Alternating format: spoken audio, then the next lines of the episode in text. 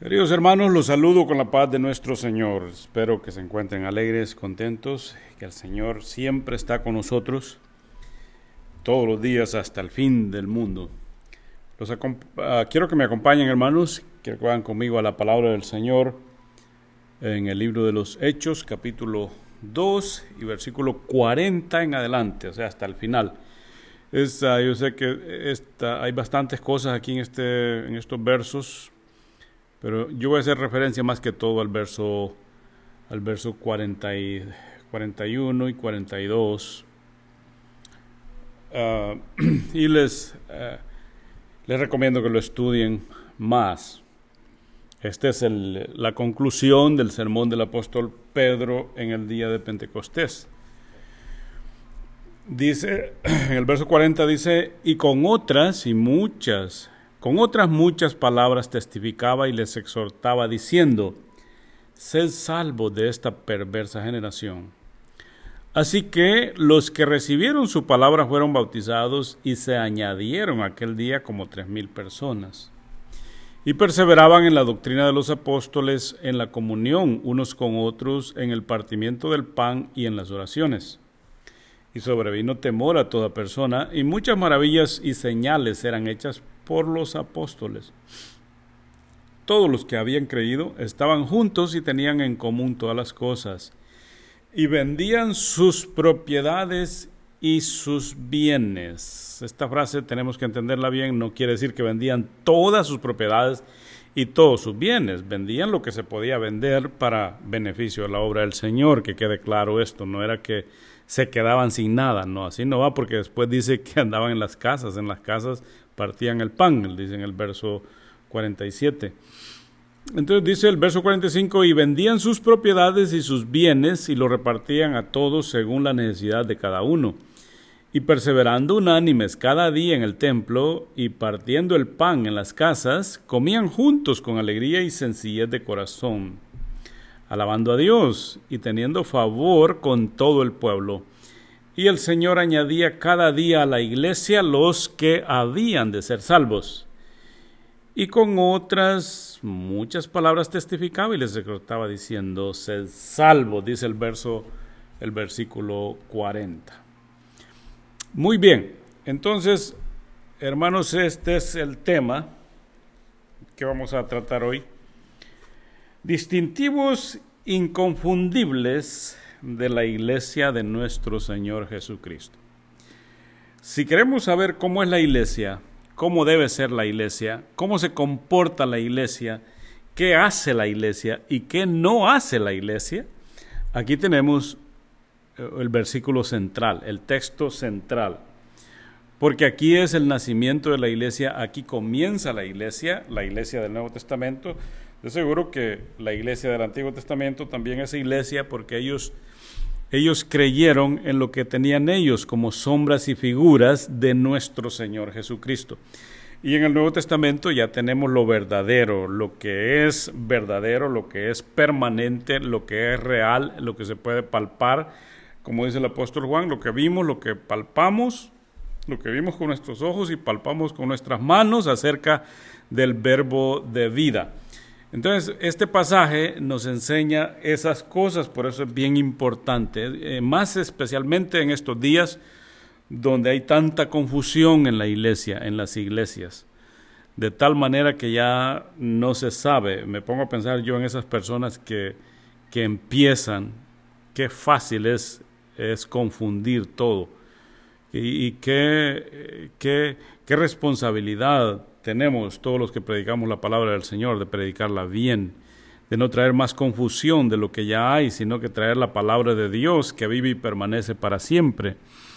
Entonces lo que tenemos nosotros que hacer es venir, regresar aquí a estos pasajes, especialmente este pasaje del capítulo 2 del libro de los Hechos, porque nosotros somos la iglesia, la iglesia del Dios viviente, y la iglesia del Dios viviente tiene reglas, tiene disciplinas y tiene guías por los cuales ella debe, debe ir.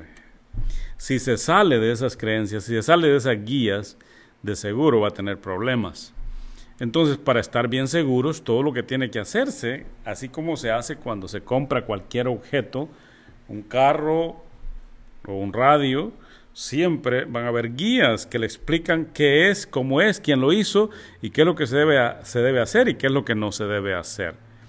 Un carro que es hecho para el combustible de gasolina, no se le va a echar diésel y si se le echa diésel pues se va, no va a servir.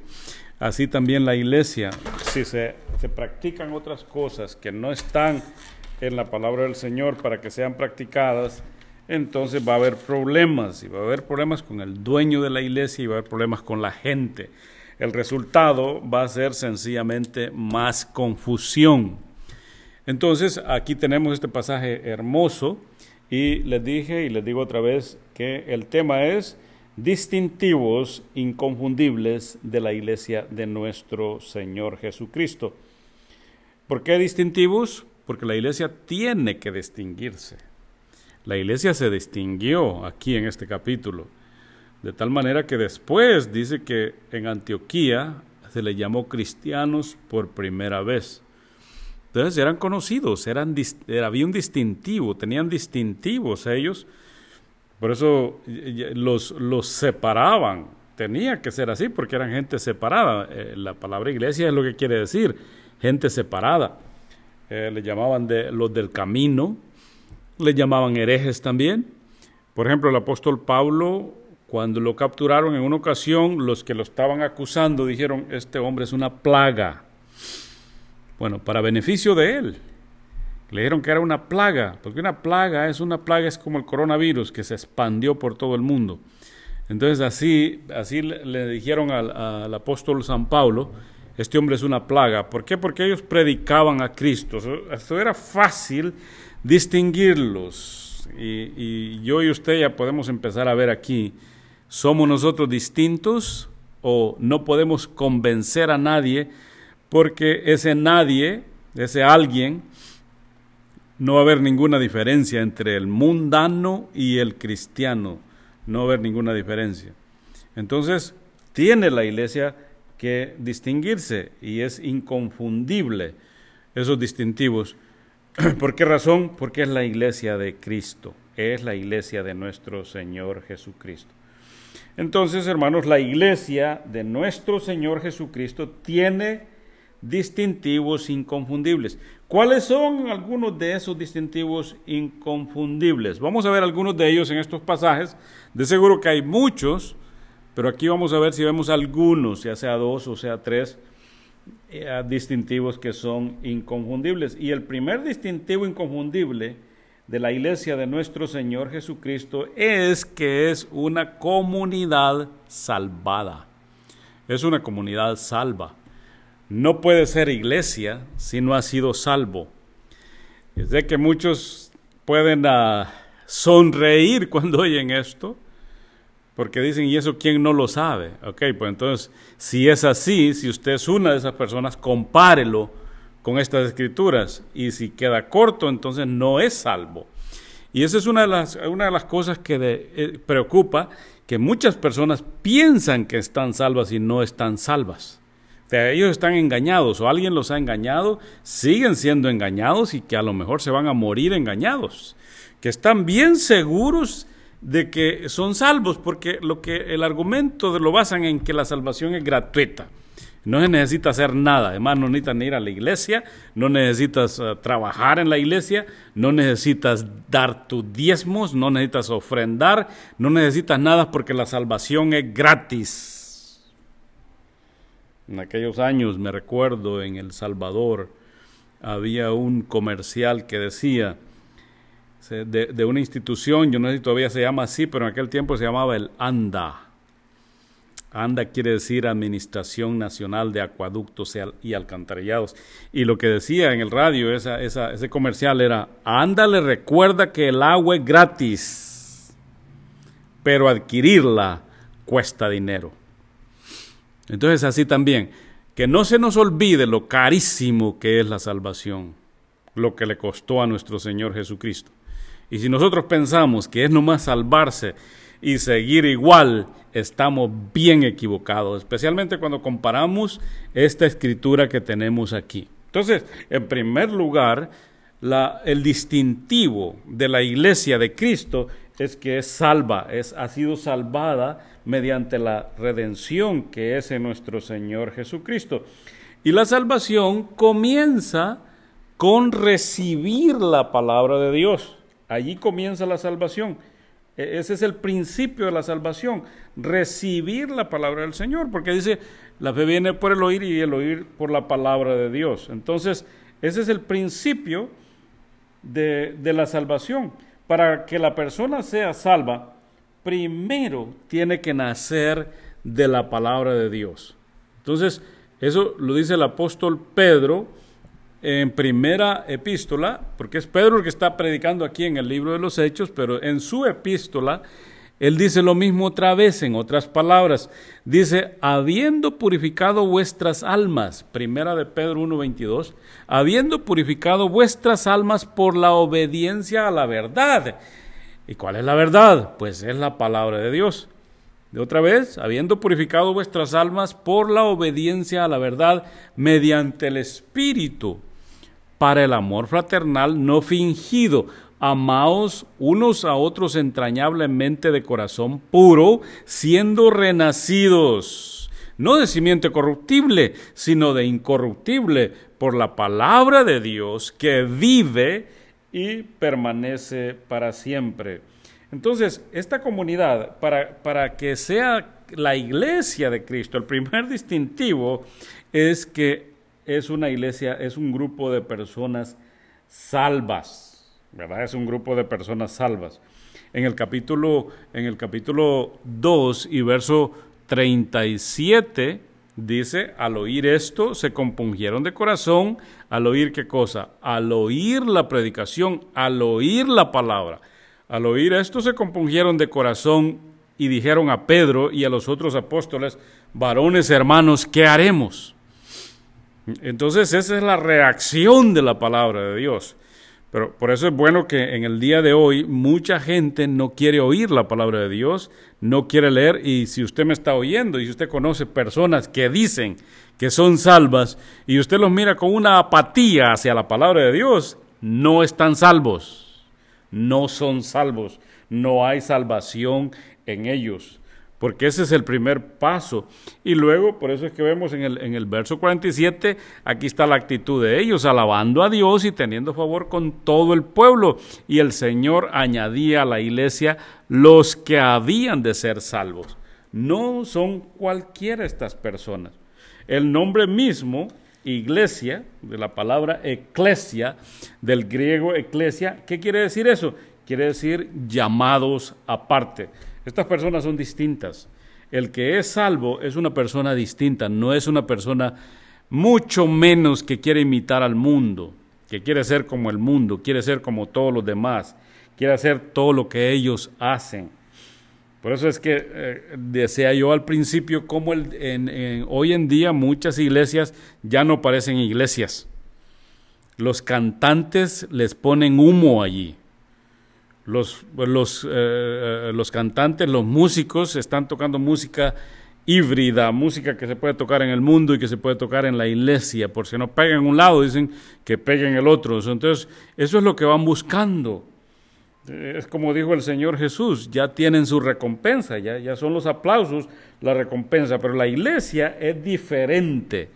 La iglesia actúa, la iglesia vive como un grupo salvado, llamado aparte, ni se quiere confundir con los demás, porque es separado.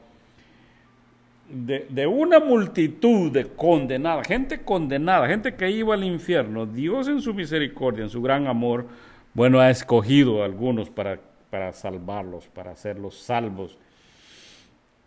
En el día de hoy hay, hay muchas formas, hay muchas... Ah, iglesias que están promoviendo esta clase de confusión. Para algunos, la iglesia es una empresa. Una empresa, ¿qué es lo que hace una empresa? Bueno, produce dinero, formula dinero, es, es, ganancia. Y, y, todos sabemos eso, que hay, hay personas que miran la iglesia como una fuente de ganancia, es una, una forma de vivir Así no es. Gracias a Dios por el apóstol Pablo. El apóstol Pablo a los Corintios le dijo, yo no, he sido carga para ustedes. Estas manos que yo tengo me han servido, me son, testigos, porque ellas me han servido para ganarme el sustento. Entonces, eh, debemos nosotros pensar que la compañía no es una empresa para hacer dinero, no es una compañía. Otros ven a la iglesia como un club social, algo para ir a socializar, algo para un grupo de gente. Por eso es que los ve usted que bien, que, que sí vienen porque les hace falta. O sea, sencillamente cambiaron el baile, cambiaron la cantina, cambiaron todo aquello. Ahora lo han cambiado por la iglesia, pero sus actos, sus hechos indican que esa persona no es salva. Sencillamente han sustituido el mundo por la iglesia. Los templos están llenos de humo, llenos de luces y otros en oscuras. Y la música es una música que solamente se han cambiado las palabras. En estos lugares cualquiera puede venir, puede venir cuando quiera, como quiera y no hay ninguna responsabilidad. Esto es lo que le gusta a mucha gente, pero es porque no son salvos. Qué bueno que miremos esto y lo digo con toda confianza, con toda responsabilidad, porque no pretendo engañar a nadie.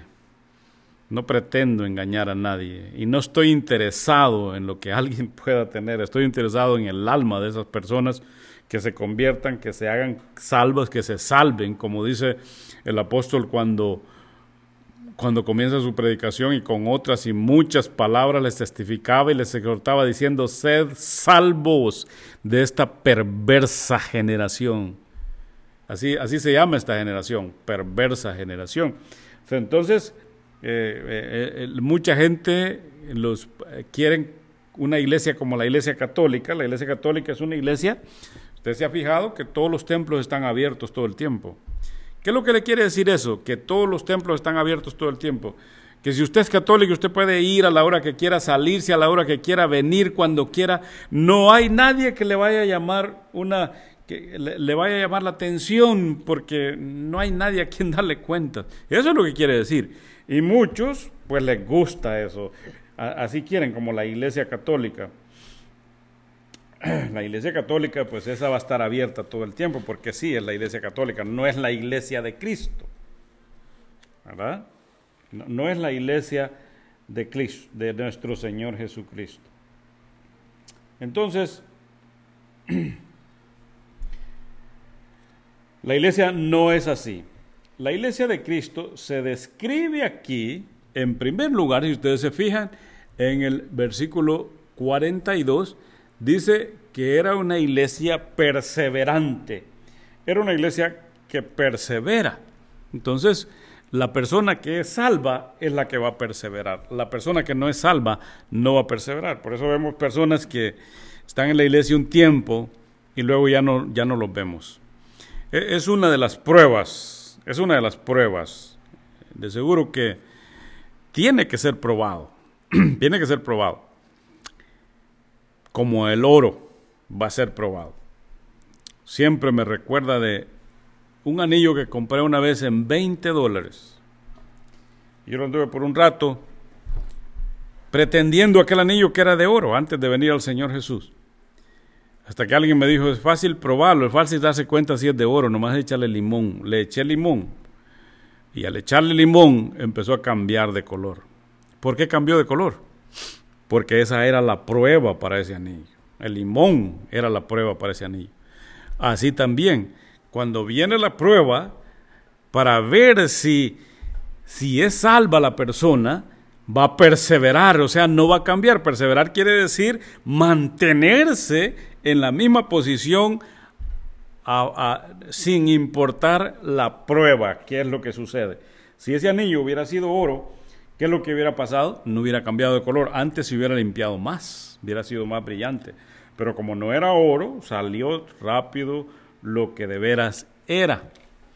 Entonces eso es lo que pasa cuando usted mira a esas personas que dicen que son cristianos y vienen por un rato y luego desaparecen, o como una prueba como la que estamos viviendo hoy. Muchos están bien contentos porque no tienen responsabilidad y algunos hasta han dicho con sus propios labios, ¿por qué vamos a tener responsabilidad si hoy la iglesia está cerrada, si hoy no hay nada que hacer? ¿Por qué vamos a dar? ¿Se imagina cómo habla una persona que no conoce a Dios? Y esto aquí es facilísimo, porque hay muchas formas y sencillas y fáciles de ver quién es salvo o quién no es salvo. El cristiano en estos días, gracias a Dios que hay un grupo de hermanos y esos hermanos Dios los tiene allí, Dios los bendiga, porque esos son la iglesia. Pero muchos no son la iglesia. Están en la iglesia como la cizaña, pero es necesario, dijo el Señor, que haya también cizaña y que haya también trigo. El asunto es que lástima que se vayan a dar cuenta hasta el final, cuando ya la cizaña vaya al horno y el trigo al granero de Dios. Por eso es lo que estamos haciendo, por eso debemos aquí, por eso tomemos esta responsabilidad los que predicamos de enseñar a la, a la iglesia estos pasajes. ¿Quién es hermano de veras y quién no es? ¿Qué es lo que es? Quiere decir, perseverar quiere decir estar siempre involucrados en el desarrollo, no importa las pruebas. Hay hermanos que me han llamado y me han dicho, hermano, que ¿a dónde vamos? ¿Qué falta? ¿Qué hay que hacer hoy? O sea, para ellos no, no importa si hay, si, entramos al templo o no. Eh, esos hermanos, los, los, los hermanos que perseveran, quiere decir aquellos que se van desarrollando. La prueba los hace más fuertes en vez de más débiles. Porque estas cosas que vienen, pues son las que, las que están para el principio del fin. Entonces, nuestro Señor Jesucristo en Lucas capítulo 9 y verso 61 nos da un ejemplo. Lucas aquí escribe, dice en el verso 61, entonces también dijo otro, aquí es donde aquellas personas que vinieron con él ofreciéndose, que lo iban a seguir. Entonces también dijo otro, te seguiré Señor, pero déjame que me despida primero de los que están en mi casa. Jesús le dijo, ninguno que poniendo su mano en el arado mira hacia atrás es apto para el reino de Dios. Yo me pregunto, ¿cuántos hermanos están con toda la nuca y toda la cabeza volteada para atrás? viendo al mundo, siendo como el mundo, deseando seguir en el mundo. Pero aquí dice bien clarito en palabras de nuestro Señor Jesucristo, ninguno que poniendo la mano en el arado mira hacia atrás es apto para el reino de Dios. Si usted me oye, si usted oye esto, pues júzguese. ¿Cómo está? ¿Usted está desarrollando, se está creciendo, está perseverando? Hoy que hay pruebas, ¿usted está más todavía entregado, más dispuesto a servir eh, eh, ¿Es usted perseverante? ¿Ha oído la palabra? ¿Usted ama la palabra? Jesús les dijo en el capítulo 8 y verso 30, hablando él estas cosas, muchos creyeron en él, ok, pero personas que creen es una cosa, otro es lo que son discípulos. Aquí dice el Señor, no se trata nomás de creer. Verso 31, dijo entonces Jesús a los judíos que habían creído en él, si vosotros permanecéis en mi palabra. Es lo mismo que dice Pedro Y perseveraban. O sea, si permanecen es perseverar. Si vosotros permanecéis en mi palabra, seréis verdaderamente mis discípulos. O sea, no es el asunto de creer, porque ahí dice que habían creído. Muchos dicen que es nomás creer. Aquí no dice así.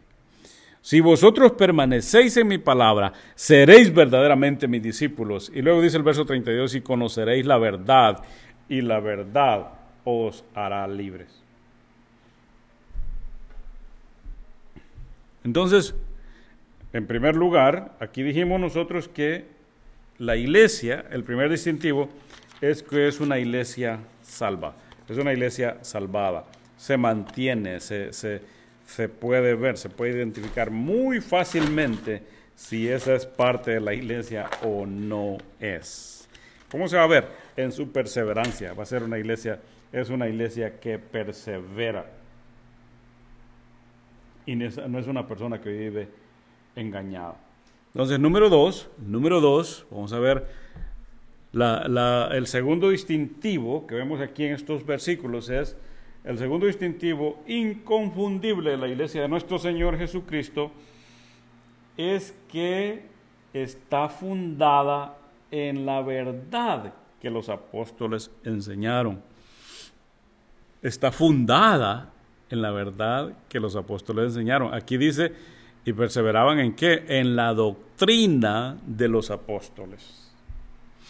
Para muchos esta palabra doctrina, la misma palabra les ofende, porque muchos piensan que no se necesita, no es necesaria la palabra del Señor. Dicen equivocadamente que lo que se necesita es el Espíritu Santo y que teniendo el Espíritu Santo lo tienen todo y que Él los va a librar de todos los peligros y de todo, de todo, los va a librar de todo. Y hacen a un lado la palabra de Dios. En ninguna manera estoy negando la ayuda y la bendición del Espíritu Santo. En ninguna manera. Pero no comienza así. Así no es el comienzo. Ah, por lo menos así no dice aquí. Aquí no dice, miremos cómo dice, y perseveraban en la doctrina de los apóstoles. Entonces, otro distintivo de la iglesia de nuestro Señor Jesucristo es esa perseverancia en la doctrina de los apóstoles. Eso es lo que dice este versículo. Entonces, ellos eran perseverantes en la doctrina. En otras palabras, ellos querían doctrina. Una de las cosas que sucede al que se salva, al que siente, al que experimenta la salvación por primera vez, es que se da cuenta de una gran ignorancia, porque antes pensaba que sabía muchas cosas, pero cuando viene al Señor se da cuenta que es un gran ignorante. Y el único remedio para esa ignorancia es la palabra del Señor. Entonces nace en esa persona un deseo de aprender de las cosas de Dios, de alimentarse de la palabra del Señor. Y es por eso es que dice aquí perseveraban. Hoy día se ha cambiado la, eh, la doctrina por muchas otras cosas que no son la palabra del Señor. Entonces, lo que dicen estas personas es, no, se trata de tener amor, se trata de tener poder, se trata de tener muchas cosas pero podemos decir con toda franqueza, si no hay doctrina apostólica, tampoco hay iglesia. Si no hay doctrina apostólica, no hay iglesia. La iglesia subsiste con la doctrina apostólica, porque si no tiene la doctrina apostólica y si no persevera en la doctrina apostólica, y la doctrina apostólica es esto que estamos leyendo aquí, si no persevera, entonces se acabó, se salió. ¿Qué dice Efesios 2.20? Así que ya no sois extranjeros, dice el verso 19, para no empezar con el 20, porque el 20 empieza con una E minúscula. El 19 dice, así que ya no sois extranjeros ni advenedizos, sino conciudadanos de los santos y miembros de la familia de Dios, edificados sobre el fundamento de los apóstoles y profetas, siendo la piedra principal del ángulo nuestro Señor Jesucristo. Pero ¿qué es lo que dicen muchas personas? Interpretan completamente mal el versículo de 2 a los Corintios capítulo 3 y verso 4. Y para empezar, leen, eh, solamente citan la última parte, ni, ni, todo el versículo, aunque ese versículo no se debe leer, en 2 Corintios 3, ah, 5, no se debe leer él solo, porque también empieza con una letra minúscula, quiere decir que no empieza allí. Pero estas personas solamente leen lo último. Lo último de este versículo dice, sino que nuestra ah, competencia proviene, de Dios. Lo, más bien, no es el 5, sino el 6. Dice, el, lo último del versículo 6 dice, más el Espíritu vivifica porque la letra mata. Entonces, no, se tiene que leer todo el pasaje y no solamente aislar unas palabras. Dice el apóstol en el verso 4, y tal confianza tenemos mediante Cristo para con Dios. No que seamos competentes por nosotros mismos para pensar algo como de nosotros mismos, sino que nuestra competencia proviene de Dios a través de la palabra. el cual asimismo nos hizo ministros competentes de un nuevo pacto que está basado en la palabra, no de letra, sino del espíritu. ¿Verdad? Porque la letra mata, más el espíritu vivifica pero no se debe interpretar solamente lo último, se tiene que empezar a leer desde mero atrás para saber qué es lo que está diciendo, a qué se refiere cuando dice la letra mata. Pues ella sola sí. Ella sola sí, porque la Biblia, la palabra de Dios, tiene dos sentidos. Tiene un sentido literal y tiene un sentido, un sentido espiritual. Es una, una buena ilustración sería la sal. La sal nos ayuda a todo. La sal es buenísima. La sal, no, podríamos vivir sin la sal. Pero démonos cuenta que la sal tiene dos componentes. Yodo y cloro. Si la dividimos y nos comemos uno solo de ellos, nos mata. Pero si nos comemos los dos juntos, los dos juntos componen lo que se llama sal. Y eso es buenísimo, no podemos vivir sin ello. Así es, es, está tan sencillo aquí. te vas por una sola cosa, como lo hacían los judíos, por la pura letra, pues te mata. Pero no, se trata del Espíritu de Dios. Por eso dice, el que no naciere de agua y del Espíritu no puede entrar en el reino de los cielos, porque se necesita, siempre para nacer se necesita mamá y papá. Y aquí mamá es la palabra del Señor y papá es el Espíritu Santo. Entonces, eso es lo que sucede. Ah, una evidencia inconfundible de una persona que ha sido salva es el insaciable deseo de la palabra del Señor. Un insaciable deseo. Aquí dice en el verso capítulo 2 y verso 4, y fueron todos llenos del Espíritu Santo y comenzaron a hablar en otras lenguas según el Espíritu les daba que hablasen. Y el verso 42 dice, o sea, esas mismas personas, del verso 4, en el verso 42 los encontramos se perseveraban en la doctrina de los apóstoles, en la comunión unos con otros, en el partimiento del pan y en las oraciones. Esa es una señal de, de que se ha nacido de nuevo. El verso primera de Pedro 2.1 dice, desechando pues toda malicia, todo engaño, hipocresía, envidias y todas las detracciones, desead como niños recién nacidos la leche espiritual no adulterada, para que por ella crezcáis para salvación. Sí, así somos nosotros, los que amamos la palabra. ¿Por qué la amamos? El Salmo 19.7 dice, la ley de Jehová es perfecta que convierte el alma. El testimonio de Jehová es, como dice, el testimonio de Jehová es fiel que hace sabio al sencillo. Nuestro Señor Jesucristo en Juan 17, 1 dice estas cosas, habló Jesús y levantando los ojos al cielo dijo, Padre, la hora ha llegado, glorifica a tu Hijo para que también tu Hijo te glorifique a ti, como le has dado potestad sobre toda carne, para que dé vida eterna a los que me diste, a los que le diste. Verso 3 dice, y esta es la vida eterna que te conozcan a ti. Ahí está. ¿Cómo lo vamos a conocer si no es por medio de la palabra de Dios? Que te conozcan a ti, el único Dios verdadero, y a Jesucristo, a quien has enviado. Hay muchísima razón para querer permanecer en la palabra de Dios, en la palabra de nuestro Señor Jesucristo, en la doctrina de los apóstoles y los profetas. Entonces, vamos a pasar al número 3. Número 3, el tercer distintivo inconfundible de la iglesia de Cristo es que es una iglesia vitalmente unida. O sea que la unión para la iglesia es una vitalidad, es la vida de ella, ella no puede ser separada. Entonces, una, una de las evidencias es si usted mira a una persona que usted lo llama a una reunión, lo llama al culto y no quiere venir, se hace loco, mejor prefiere irse para el remate que venirse para la iglesia, es una señal que esa persona no es salva. No le ha amanecido todavía, como dijo Isaías, a la ley y al testimonio, y el que no ande como conforme a estas cosas no le ha amanecido. Porque una de las cosas que el cristiano quiere es estar con sus hermanos es, vivir con ellos.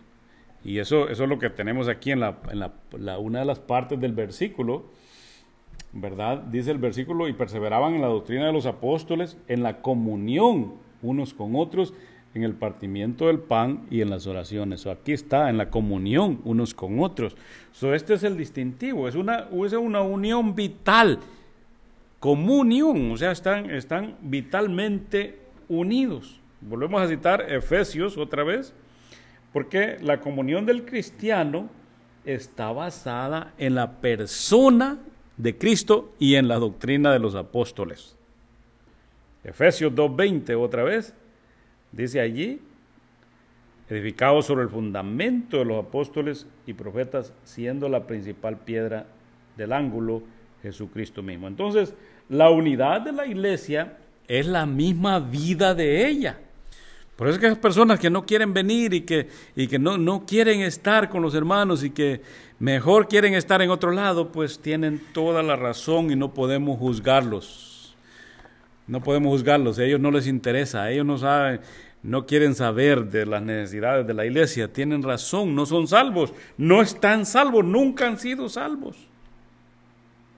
Si dijo nuestro Señor Jesucristo en el capítulo 17, y verso 22 de San Juan, la gloria que me diste, yo les he dado para que sean uno, así como nosotros somos uno. Si puede ver esto usted.